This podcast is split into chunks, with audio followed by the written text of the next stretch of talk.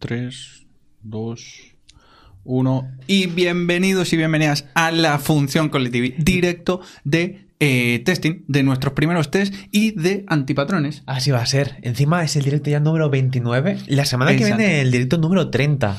Exacto. ¿Hacemos algo o qué? Hacemos un directo, por lo pronto lo que venimos haciendo es un directo semanal aquí en el canal de Cole TV y hablando de cosas, eh, pues eso, para la gente que ya estáis metidas en el ajo de la programación, esas cositas. Así que bienvenidos, eh, suscribiros al canal. Empezamos con el primero de los antipatrones que lo vamos, si te parece, lo enfocamos, eh, como sabéis ya, podéis ir interaccionando por el chat y lo vamos leyendo. Sería súper interesante que nos contarais vuestras experiencias si veis el vídeo posterior y pues en los comentarios de, hostia, pues yo me encontré esto o yo hacía las cosas así y aprendí este tipo de cosillas. Entonces, al caso, nosotros, eh, primer día, haciendo Sí, testing. eh, ¿Cómo fue tu primera vez con testing, Javi? ¿Te acuerdas de eso? Pues la primera vez, eh, bueno, eh, tuve la suerte, por entonces estaba currando en Ubinum, y tuve la suerte que estaba Eric, Eric Sí. Google, y facilitó así algunas sesiones eh, de formación que hacíamos y demás, y en su momento, pues como no existía Call TV Pro, no teníamos los cursos de testing eh, que tenemos en pro.codeli.tv, y entonces eh, ahí lo bueno que teníamos era que sí que había compañeros, eh, como digo Eric, por ejemplo,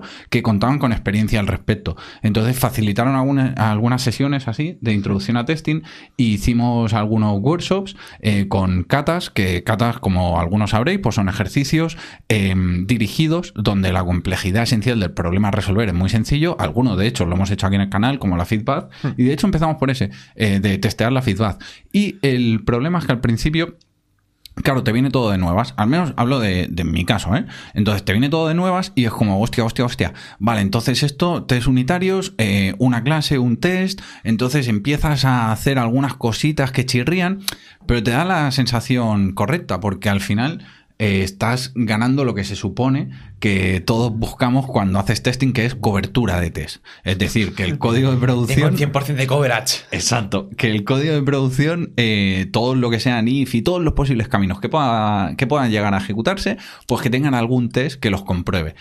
Entonces empiezas a hacer algunas cositas raras, ya así más por tu cuenta, del rollo, oye, pues, mm, ¿cómo se testean métodos privados? Eh, voy a hacer un modelo y voy a testear que si le llamo al set, eh, luego le llamo al get y me da lo que... Te iba a decir que te envidio.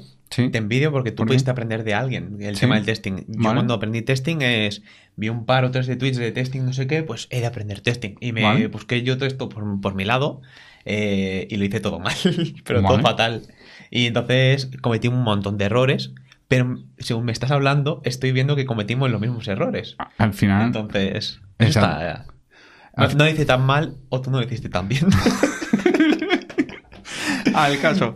Eh, al final, los, lo- y, también muchos de los errores eh, así al principio vienen derivados de intentar testear bases de código que no están diseñadas o no la arquitectura que hay definida no está pensada para ser fácilmente testable. Entonces estamos hablando cosas como mm, principio solid, en concreto mm, la D de Dependency Inversion Principle o principio de inversión de dependencias. Esto, eh, pues al final son técnicas que facilitan enormemente el testing porque lo contrario a esto es el compartir comportamiento, como muchas veces hemos hablado en el canal, por herencia y no por composición de clases. Entonces tenemos vídeos hablando de composición versus herencia y demás, y esto al final a lo que hace referencia es a un, primero, código stupid o mm, que básicamente son las siglas estas de singleton, tight coupled y básicamente nos y, no hablan... me, y no me acuerdo de más. No, hombre, no. Yo me sé, ¿eh? Eh, las yo de me- stupid, ¿no? eh, las, stupid eh, de memoria no, pero bueno, mm, hablan en torno a, a eso, a código eh, altamente acoplado. Y altamente acoplado con mucho método estático, mucho singleton, mucho estado global, donde es muy difícil testar. En el canal tenemos algún que otro vídeo de costuras de cómo testear esto, que al final se reduce a, a tener esa clase definida como no final, es decir, poder heredar de esta clase y hacer alguna costurita, es decir, tener algún método protected donde vamos a, a estar devolviendo ese singleton o ese mm, clase que no queremos testear para en tiempo de test doblarlo. Esto suena muy complejo. Vamos a ver ejemplos de código. Eh, hoy sí, lo tenemos todo preparado. Entonces, ¿te parece que vayamos poquito a poquito Sí, sí, y enseñemos todo este todos nuestros errores, ¿no? Perfecto. Vamos a verlos. Perfecto, pues empezamos por el primero. Ahí va, ahí va, ahí va el Qué primero. guapo, oye, que Míralo. con slides y todo, ¿eh? Mamma con mía. slides. Con el light. Con no slides. Entonces, eh, esto sí, creo, Sí. por lo que has dicho, nos ha pasado a los dos. Y creo que es algo muy común que nos ha pasado a todo el mundo, sobre todo cuando empezamos a testear. Que es el tema de los test que en verdad nos están haciendo el huevo. El carajo. No hacen nada. Exacto. Test anémicos. Esto, ¿de dónde el, el nombre? Eh, voy a ir pasando por el chat del directo. Ahí, aunque tengáis el vídeo a posteriori de este directo, podéis ver live chat y podéis ver todos los enlaces que vamos pasando. Entonces, estos eh, antipatrones los tenemos un poco identificados y catalogados y tenemos un vídeo por cada uno de ellos. eh, pero en este directo ya decimos que los vamos a ir viendo y complementando con nuestras experiencias o punto de vista al respecto, más allá de la definición del antipatrón. Cabe decir que antes hemos visto estos vídeos para Claro. buscar los enlaces hace tres años. ¿Cómo, Claro. cómo hemos cambiado, eh? Claro, eh, cuando, cuando éramos jóvenes. Cuando no tenías esa barbita. Exacto.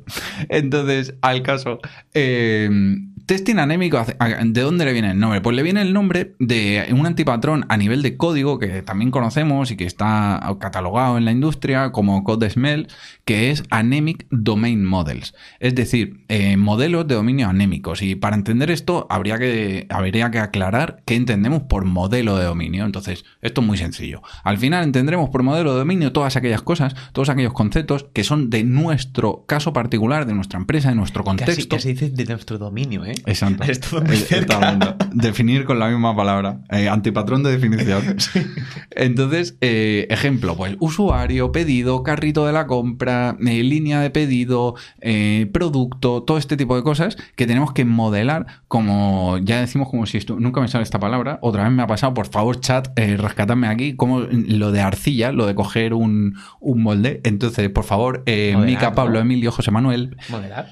No, eh, arcilla, la arcillería no existe, La ¿cómo se dice? Que va dando la vueltecita y... Exacto, eso, pues modelar tu dominio como si estuvieras eh, dándole forma a eso, es decir, definiendo qué atributos. Eso es ser un crafter, ¿eh? Exacto.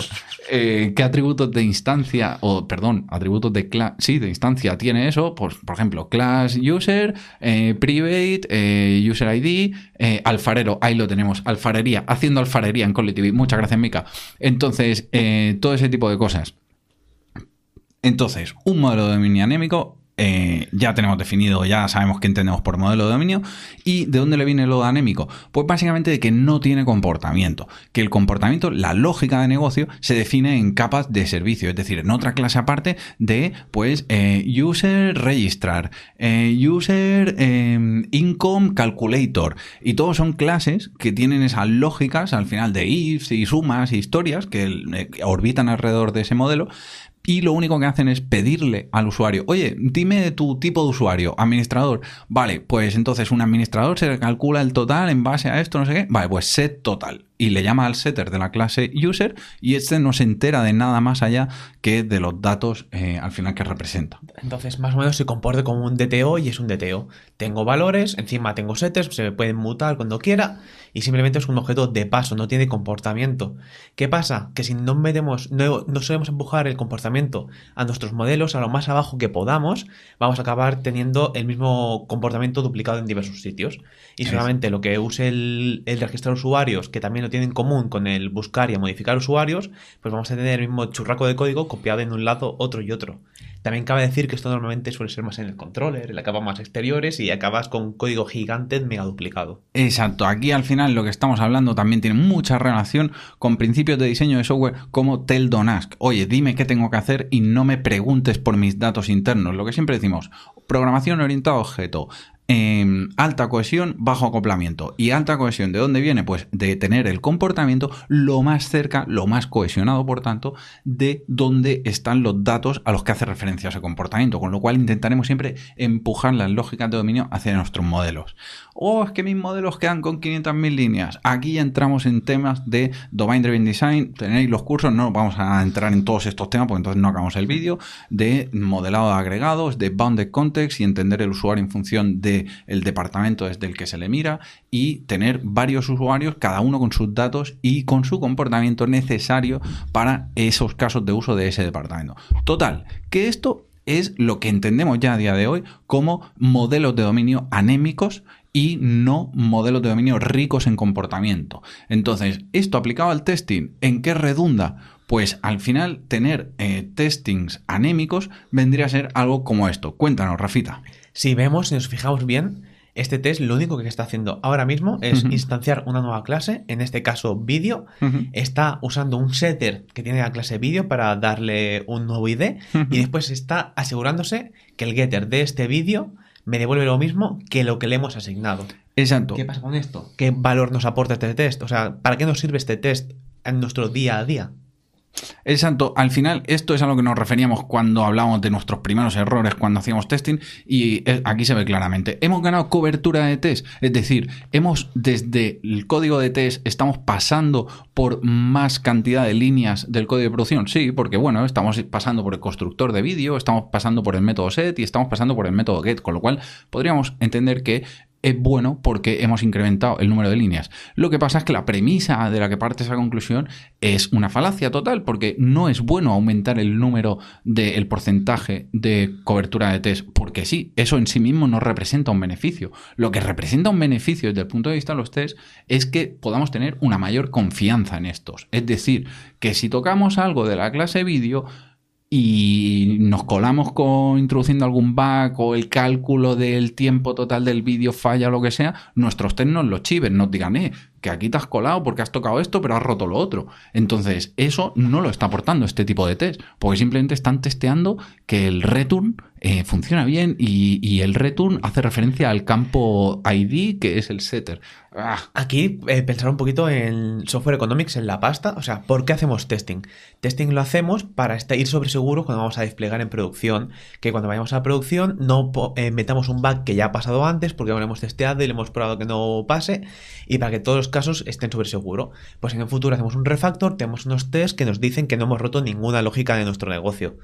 ¿Qué pasa con este tipo de test? Que no nos está aportando nada de esto. Es más, nos está haciendo todo lo contrario. Estamos haciendo un número de test mayor que no nos aporta nada. Por lo tanto, cada vez que hagamos un cambio, si tocamos el setter, lo borramos lo que fuera, tenemos un test que nos va a petar, pero que no nos importa que nos pete porque no nos está aportando nada.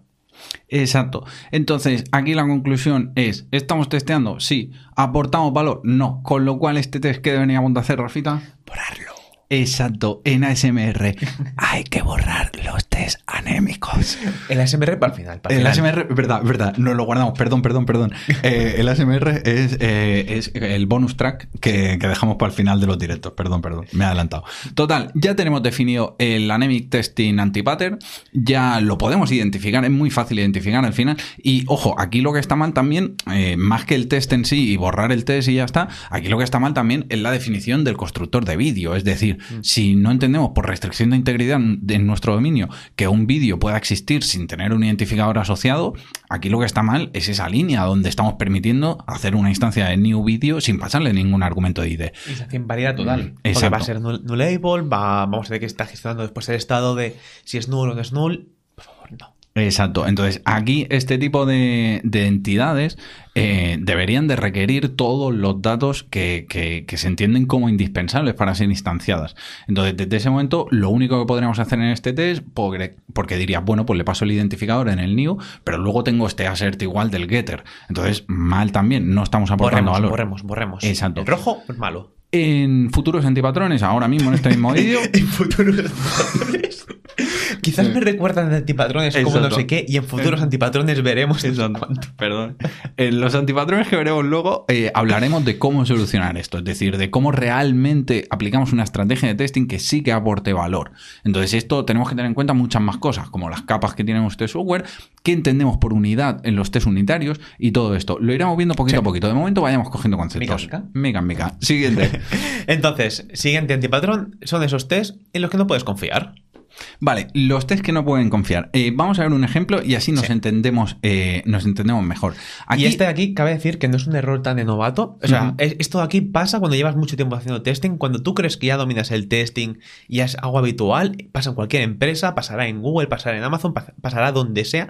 Porque es un, un error muy chorra que si no te lo paras a pensar, hasta, hasta que no lo vives la primera vez, no lo ves. pero una vez lo has sufrido, te das cuenta y dices, oh mama. Exacto. Aquí eh, es lo que decimos. Al final, estos tipos de antipatrones es porque lo hemos cometido nosotros o porque incluso en las bases de código que analizamos cuando hacemos auditorías a empresas y demás, pues también los identificamos y el tenerlos catalogados en vídeo así para luego poder hacer referencia a estos vídeos de YouTube, pues nos es bastante útil. Entonces, el caso, aquí, ¿qué estamos viendo? ¿Dónde está el error? Las siete diferencias. Veamos qué está pasando. Está Primero, ¿eh? Porque si no si nunca lo habéis vivido, no lo vais a ver. Vamos, vamos al tema.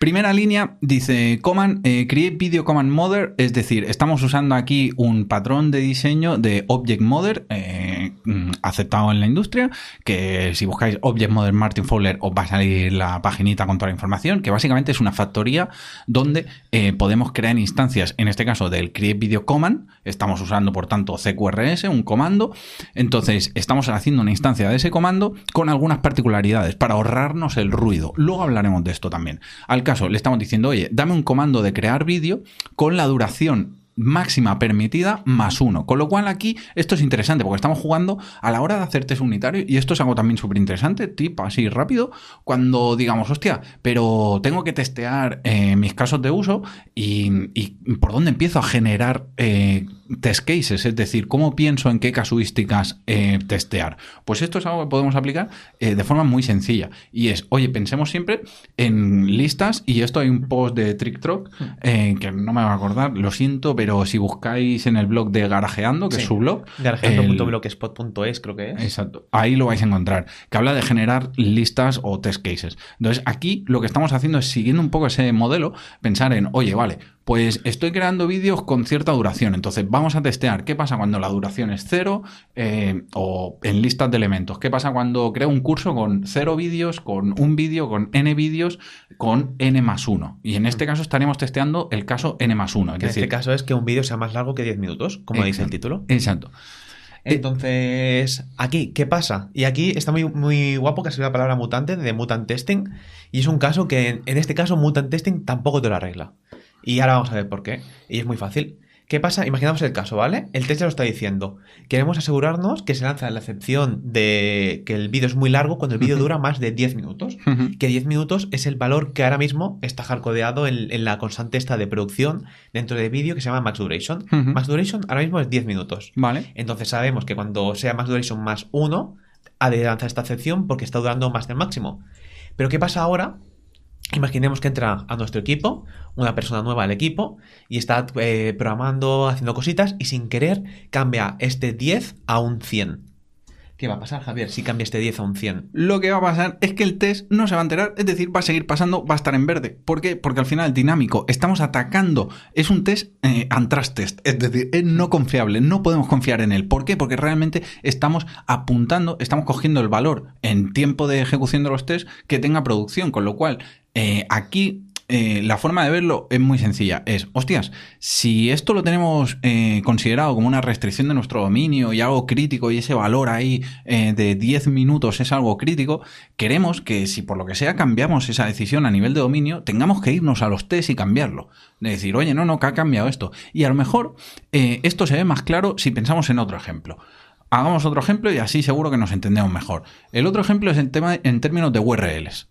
¿Qué pasa? Eh, la mayoría de frameworks de cualquier lenguaje tienen algún componente de sistema de enrutamiento o enrutado en routing. Entonces, lo que podemos hacer en los tests end-to-end o de caja negra de aceptación cuando interaccionamos con nuestra API HTTP, por ejemplo, es mm, coger y decir a ese sistema enrutado, oye, dame la URL de crear usuario que normalmente, pues, porque es una ruta, hacemos una named route que se suele llamar y le hemos puesto el nombre y para nosotros esta ruta le hemos llamado eh, create user, create user. Entonces es dame la ruta de create user y esto me acaba dando el barra, post barra user o algo así.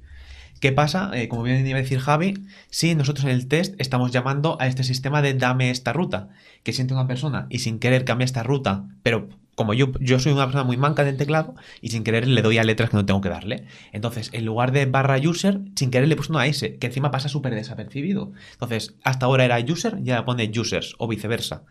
¿Y qué pasa? Si en el test estamos llamando a este dame la ruta con este nombre, el test va a seguir pasando.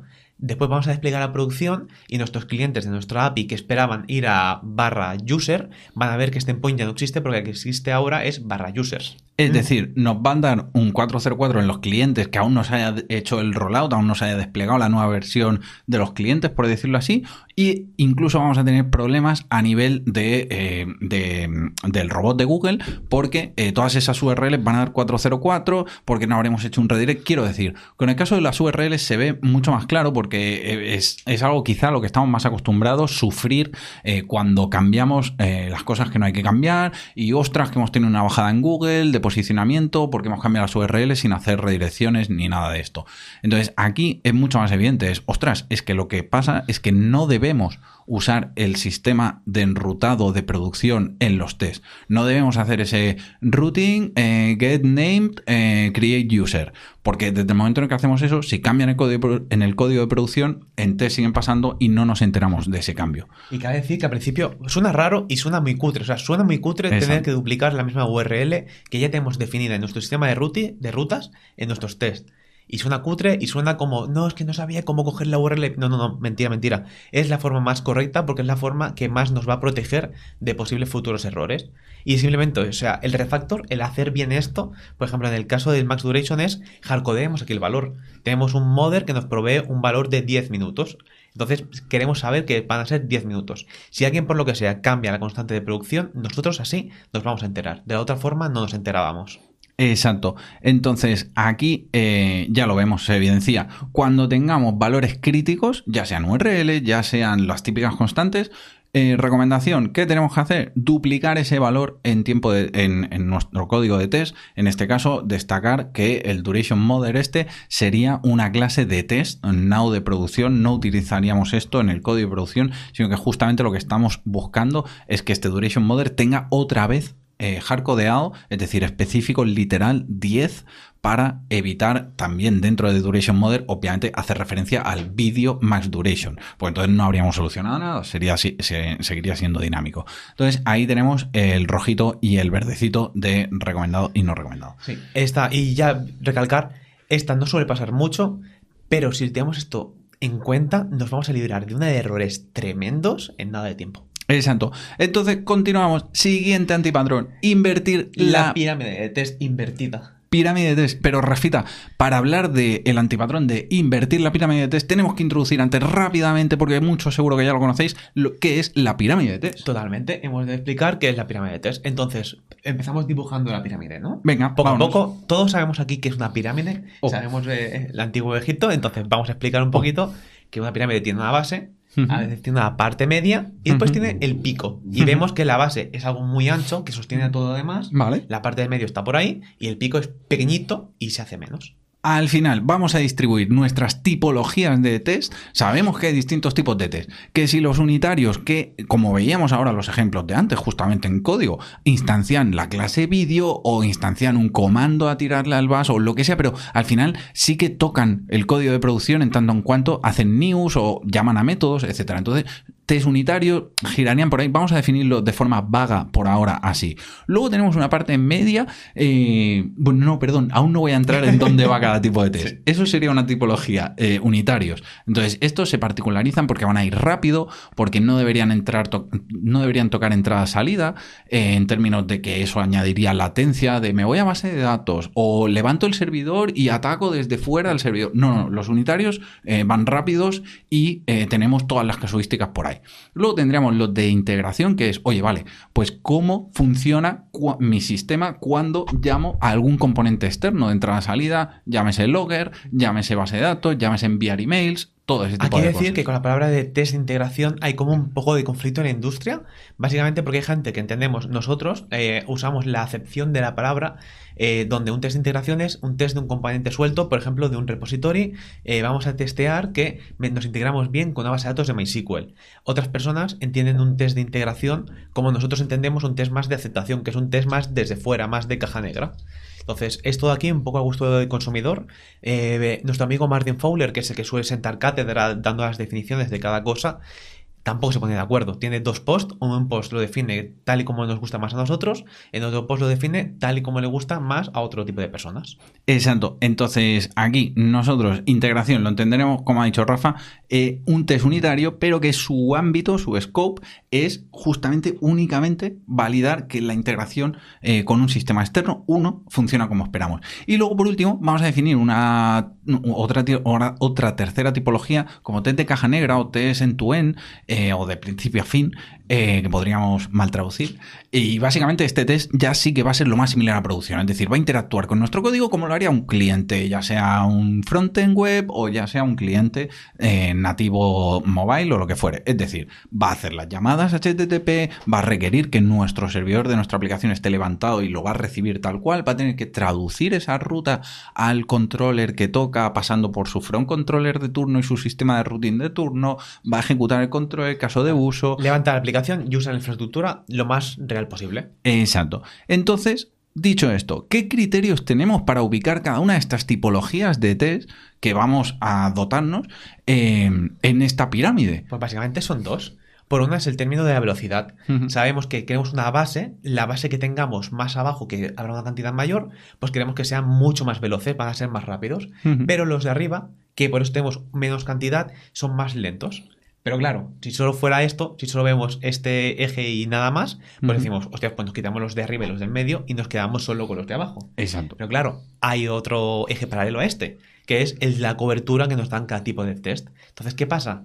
Cuanto más abajo estemos, más rápido van, seguramente es porque acotan menos también. Por lo tanto, nos proveen una menor cobertura. En contra de los de arriba del todo de la pirámide, los cuales nos, nos dan cobertura entera, porque lo que estarán haciendo es como hemos dicho antes, levantar la aplicación y usando infraestructura lo más real posible, pero al usar esta infraestructura lo más real posible, pues van a ir más lentos. Exacto, entonces tenemos estos dos criterios y ahí ya están adelantándose por el chat y dice Jensen ha sido el más rápido, dice unitarios van abajo, es decir, la base de nuestra pirámide la va a constituir esa tipología, esos test unitarios. ¿Por qué? Pues porque son los más rápidos en ejecutarse, con lo cual tiene sentido que sea en la tipología donde ubiquemos todas esas posibles ramificaciones que va a adquirir nuestro código en términos de, oye, pues que sea un pedido que supere cierto límite, que sea un pedido con cierto proveedor que tiene el reparto de comisión y mm, al final escenarios que son complejos de establecer a priori.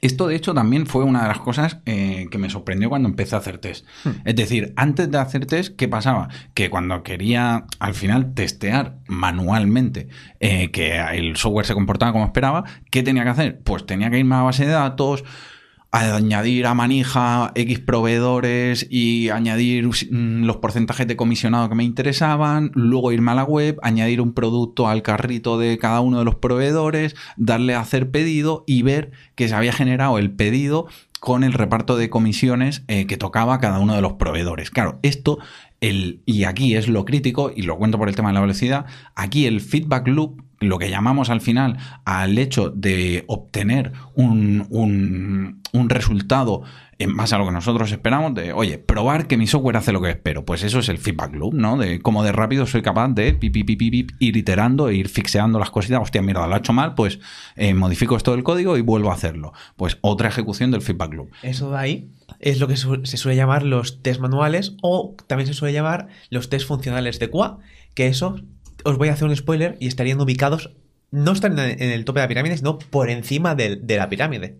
Entonces, ya lo dijimos en otro vídeo, ¿queréis saber nuestra opinión? ¿Qué opinamos de un equipo de QA, de la gente de QA?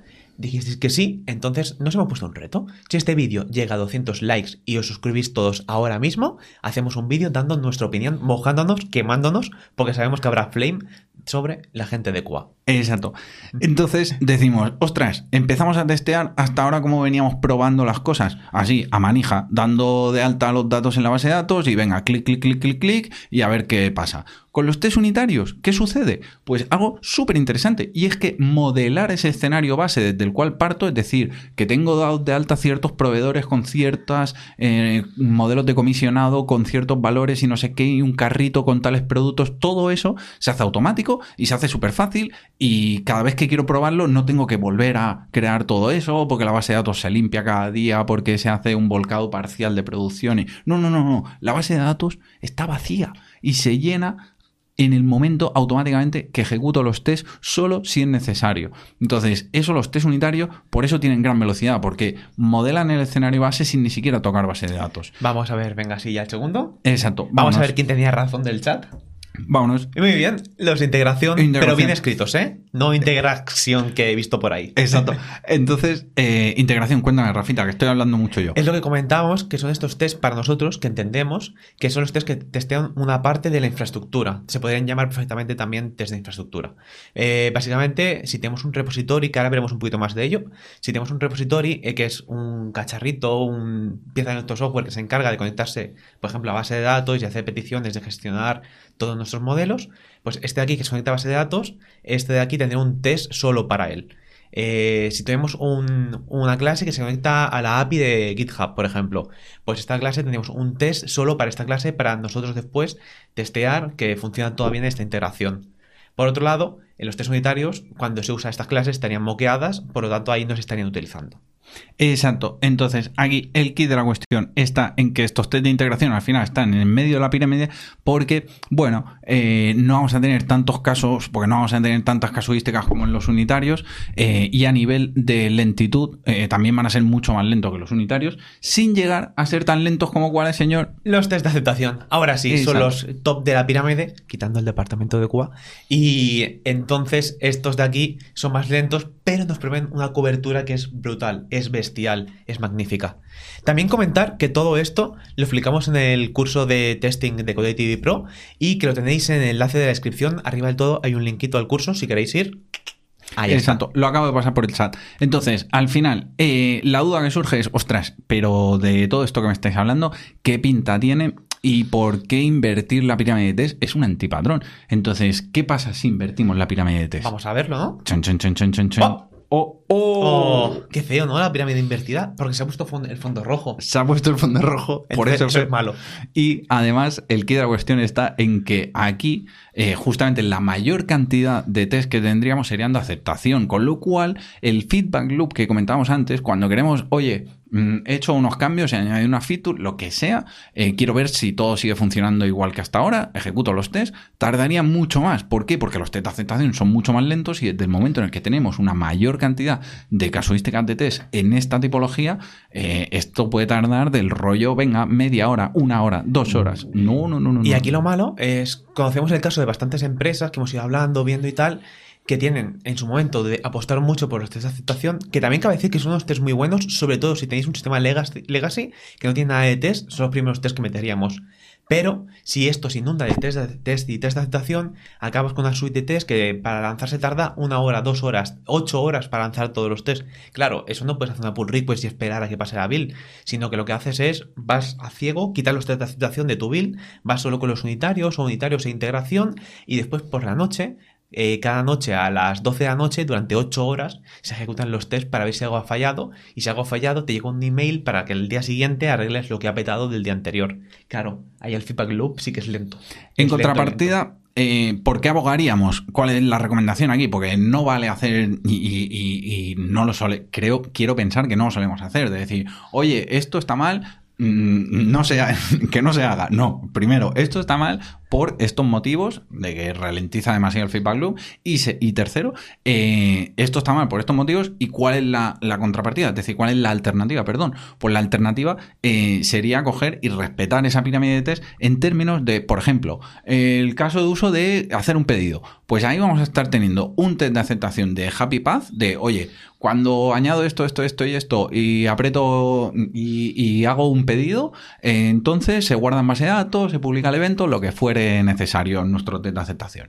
Entonces, eso vamos a tener un test de Happy Path, de me devuelve el, el la respuesta del protocolo de comunicación que estoy testeando es satisfactoria, pues si el protocolo es HTTP, pues me devuelve un 201 created, el pedido se ha creado correctamente y un, eh, un, un, un, corner case o eh, básicamente para poder ver la gestión de errores del rollo, oye, cuando intento crear un pedido de un producto que no existe, pues esto me debe dar tal código HTTP y un mensaje de error o lo que sea. Entonces ahí vamos a tener una pequeña muestra representativa de, en este caso, qué pasa cuando las cosas van bien, que todo el escenario esté guay, se cambia el universo de mi aplicación satisfactoriamente, y qué pasa cuando las cosas están mal. Todos los otros eh, corner cases, todos los otros casos satisfactorios del Roy Valley, pero que el pedido tenga no sé qué y no sé cuánto, eso a unitario. Entonces, esa sería la alternativa por la que abogaríamos, para, ya decimos, eh, conseguir tener una mayor casuística de test en la base de la pirámide, en los test unitarios, que son los que van más rápido y así aceleraríamos ese feedback loop. En muchas empresas hay el siguiente nivel que es el departamento de QA.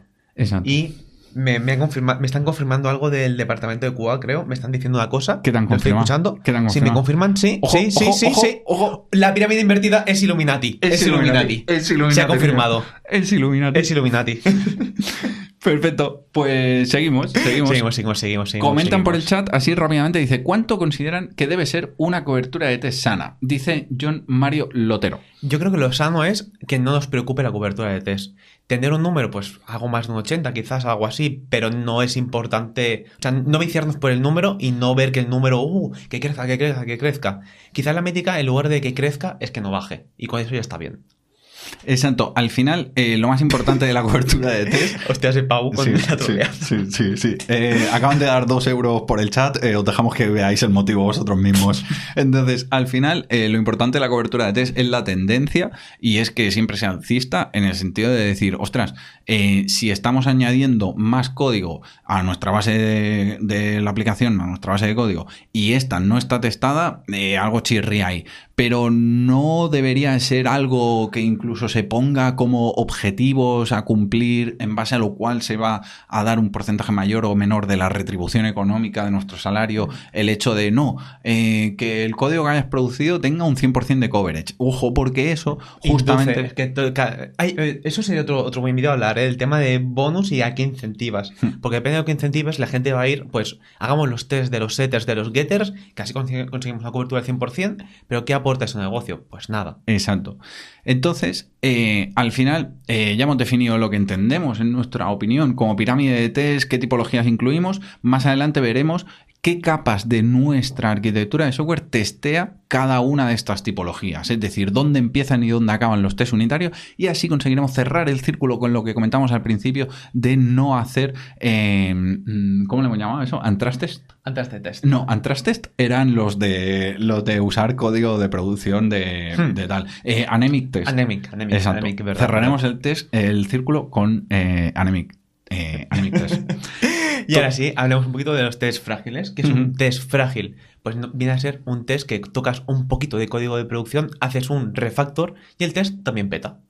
Exacto. Entonces, al final, eh, el término fragilidad tiene que ver con eso, con cuán cerca están nuestros tests de nuestro código de producción. Contra más cerca estén, contra más detalles de implementación del código de producción conozcan, más frágiles serán, porque a la que cambie mínimamente que el- la fecha de registro del usuario ya no lo modelamos con un datetime, sino que lo modelamos con un immutable datetime.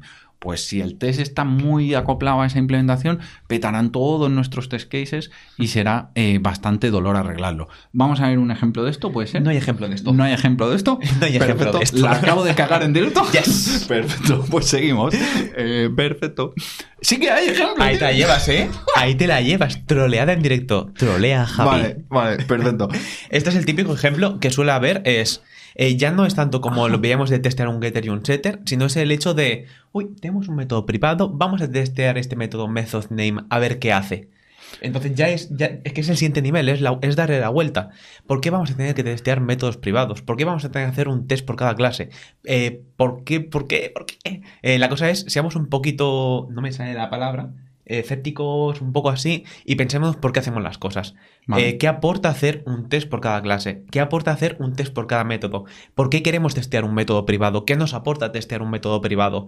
¿Cuánta guarrada hemos de hacer para poder testear un método privado? Exacto. Al final, aquí estamos viendo un ejemplo. No os dejéis llevar a engaño por el título de la slide. Esto Uh. eh, sería de lo que estamos hablando de test frágiles. ¿Por qué? Porque estamos eh, poniendo la lupa, estamos acercándonos en demasía al código de producción. Conocemos hasta su, su modelado de la API interna, es decir, no de la API pública que expone esa clase supuesta, sino que conocemos hasta los métodos privados. Entonces, a la que cambie esos detalles de implementación que no deberían importar, inclusive aun a pesar de estar en test unitario, que son los que más cerca de la implementación están, aunque, eh, aunque estemos en test unitario, como cambie esos métodos privados, va a petar el test. Entonces, esto súper frágil.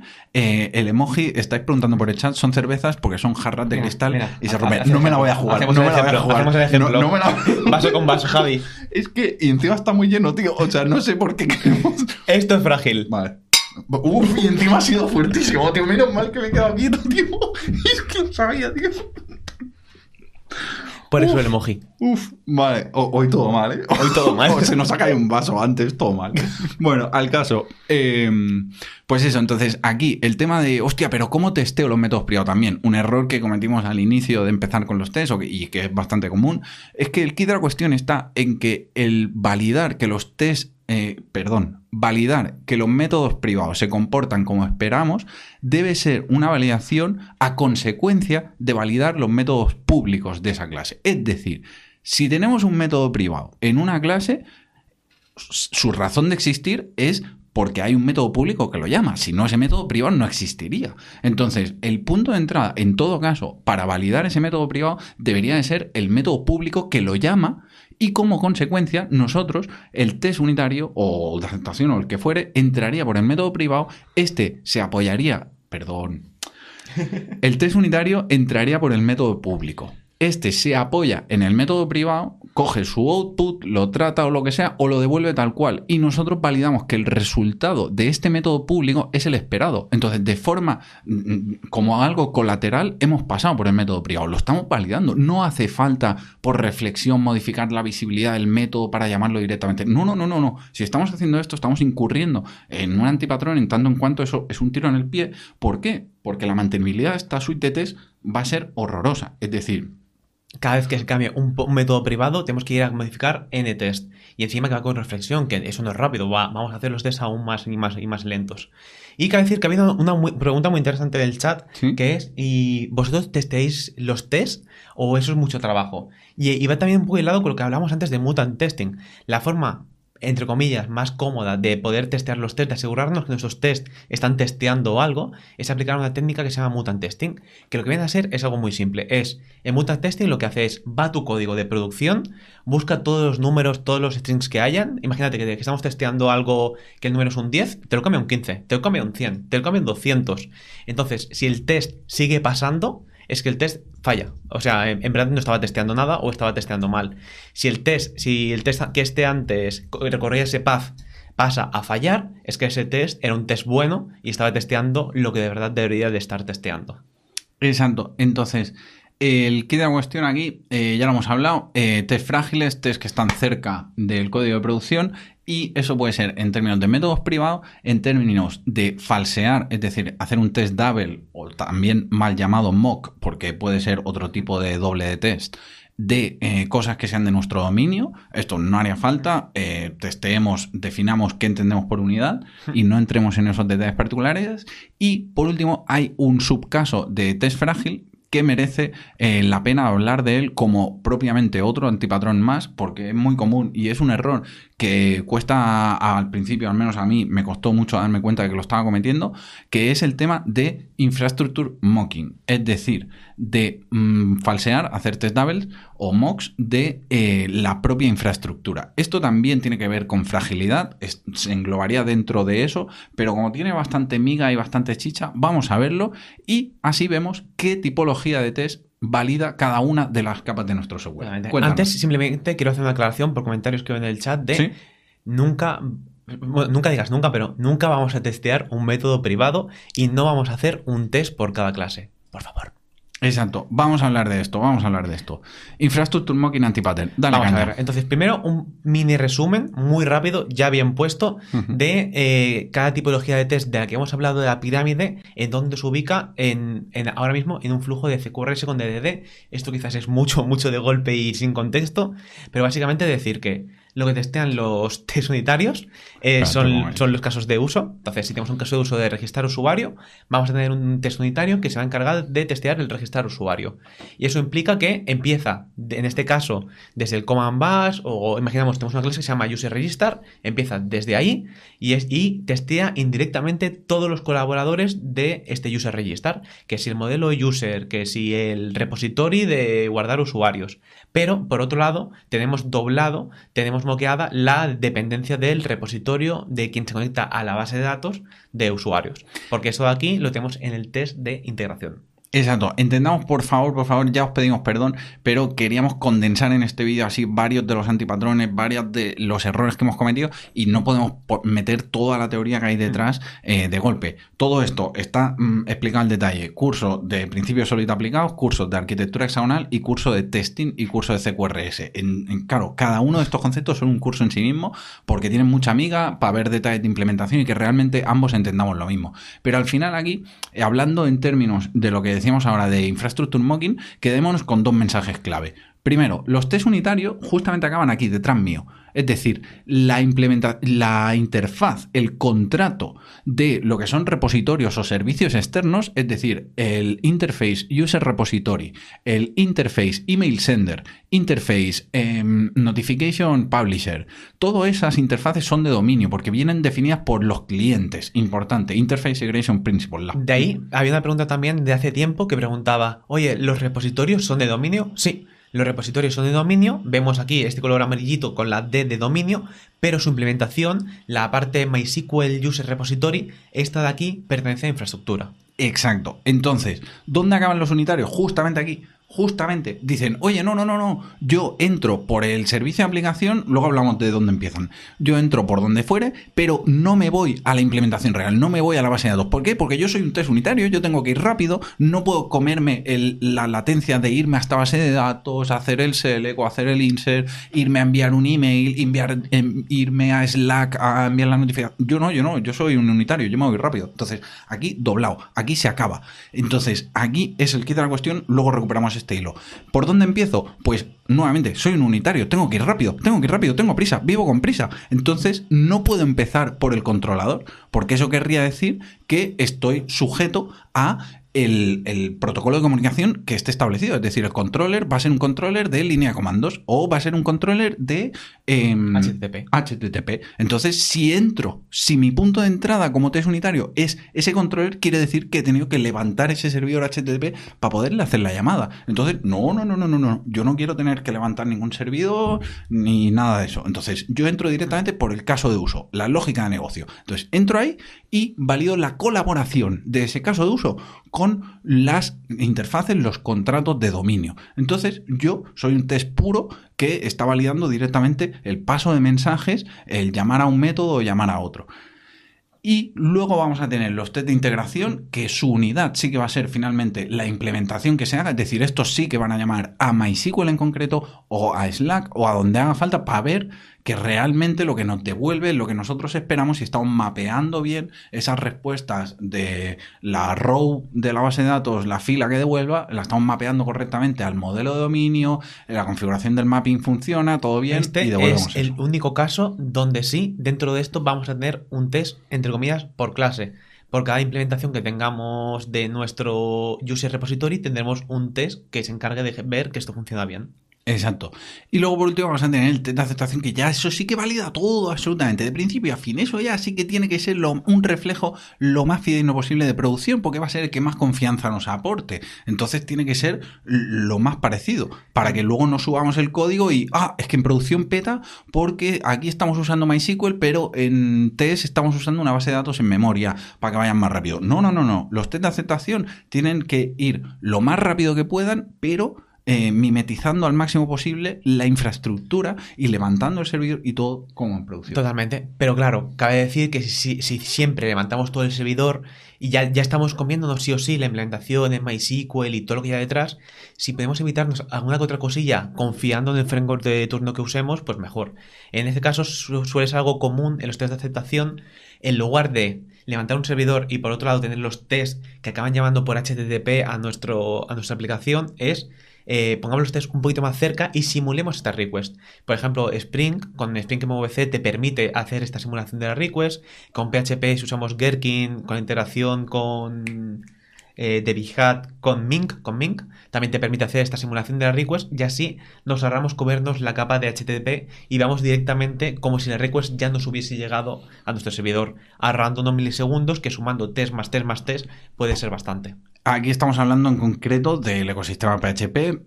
Estos son librerías Bihat, es una librería que implementa el lenguaje Gherkin, pero que Gherkin es un lenguaje para test de aceptación en tu en agnóstico de eh, luego el detalle de implementación, es decir, el ecosistema en el que se implemente. Gherkin lo, lo hemos también implementado para JavaScript eh, o para Java con Cucumber, eh, librería que ya decimos respeta esa especificación igual que Bihat. Y Cucumber con ExpressJS también se puede, o sea, casi todos los frameworks modernos de hoy en día te permiten en testing simular una request.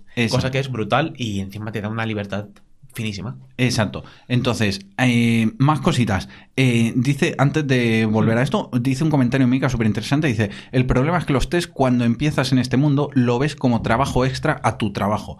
Tienes que integrarlo como parte del proceso y verás que invertir en test se compensa bastante rápido. Aquí, eh, totalmente de acuerdo. Y el kit de la cuestión está en, en la típica pregunta de: ¿lo quieres rápido o lo quieres bien hecho? Es decir, ¿te lo programo sin test o no? Porque entonces te voy a tardar más. Y aquí el kit de la cuestión es pensar en que nosotros partimos de la base de que estamos eh, desarrollando mm, en empresas de producto o donde la calidad del código tiene mínimamente un sentido que se cuide porque va a ser algo que vamos a tener que mantener al medio largo Para mí la palabra es esa, es mantener, es, el día a día. O sea, los test te va a hacer al principio ir más lento, sí, porque pasaba, pasaba de ir picando a saco a picar con una pauta. Pero ¿qué pasa? Cuando un proyecto crece, cuando crecen personas, cuando crece en volumen, en carga, tener test te da la seguridad y la confianza para siempre mantener un nivel constante de, carga de trabajo. Entonces, en los primeros test, pues tenemos que aprender y tardaremos más. Una vez ya sepamos, esto escala súper bien. Entonces, todo el equipo hace test, vamos a producción, vamos súper seguros.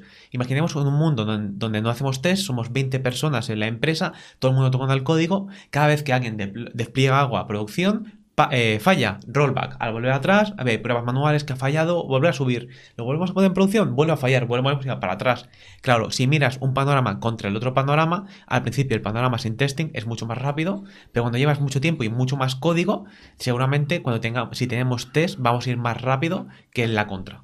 Y aquí también destacar eh, justamente lo que hablábamos antes. Hostia, ¿cuán complejo es? Eh, ¿Cuánto tiempo tardo en reproducir un caso para validar que mi implementación es correcta? Cuando estamos hablando hablando de lógicas de negocio eh, mínimamente complejas. Pues ostras, es que realmente tardo más. Si tengo un feedback loop por el cual tengo que reproducir el escenario a manija, lo que hablábamos antes de insertar bases de mm, datos en base de datos a mano y demás, versus lo que tardo en reproducirlo en test y centrarme en que lo que tengo que implementar es lo que cumpla este contrato de dado este input, me da este output. Entonces, realmente eh, la, el argumento de que eh, programar con test es programar más lento es una falacia en cuanto tenemos en cuenta la inversión a largo plazo y el hecho de que estamos eh, programando aplicaciones mínimamente complejas más allá de un CRUD eh, rápido y sencillo. Entonces, aquí también son, son cosillas a tener en cuenta, además de lo que ya comentaba Mika por el chat. Entonces, decimos, esta es un poco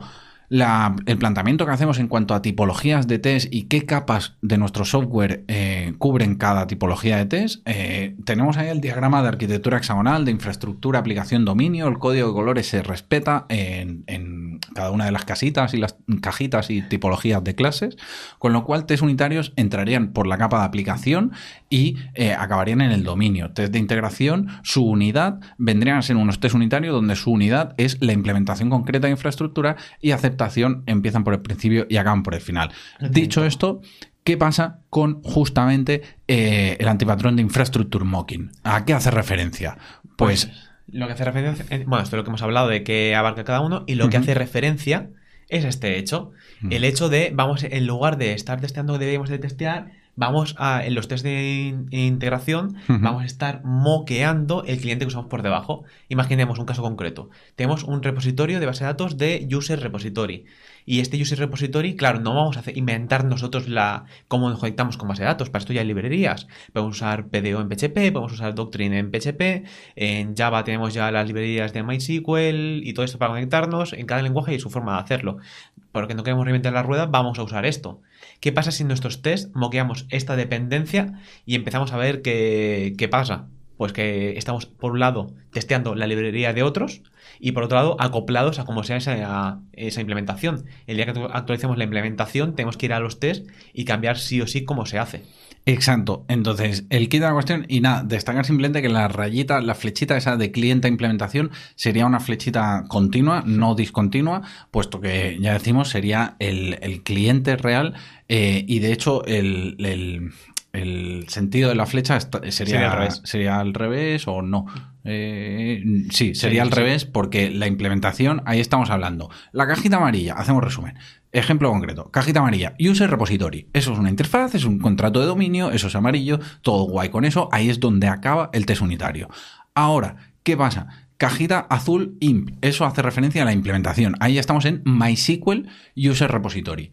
Y la cajita azul también client hace referencia a la, la librería externa, el SDK, que nos dé eh, esa, ese vendor externo para interaccionar con ese sistema. Ya sea pues en Java JDBC para interaccionar con base de datos, por ejemplo. O en PHP PDO. O ya sea... o Mongoose en Exacto. JavaScript o lo que fuere. etcétera. Entonces, ahí ese client hace referencia a eso. Eso ya es una clase que no podemos tocar, que es de la librería externa, de- mm, eh, y nos integramos a ella gracias a nuestra implementación. La cajita imp sí que es nuestra.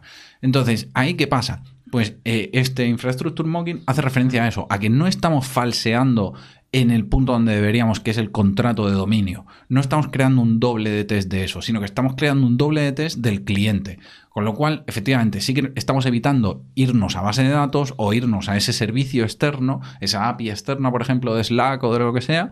Pero el problema es que ese test es sumamente frágil porque está acoplado a que siempre usemos esa implementación. En el momento en el que cambiemos la implementación y ya no enviemos los emails por SendGrid, sino que los enviemos por Mandrill porque SendGrid ha decidido subir las tarifas a lo loco, Cosa que pasa. cosas que pasan, pues vamos a tener que cambiar nuestros test unitarios, porque lo que falsean es el cliente de interacción con SendGrid. No falsean el contrato de email sender, que sería lo correcto. Y además, además que no estamos probando de verdad 100% que funciona. Lo bueno de un test de integración también es que es, pues voy a probar eh, la integración, esto, eh, una API nueva que nunca he usado en mi vida, la API de SendGrid, pues con los test de integración aprovecho y ahí juego con ella y es mi forma de estar probando que todo funciona bien. Si me quitas esto, a mí me quitas la vida también.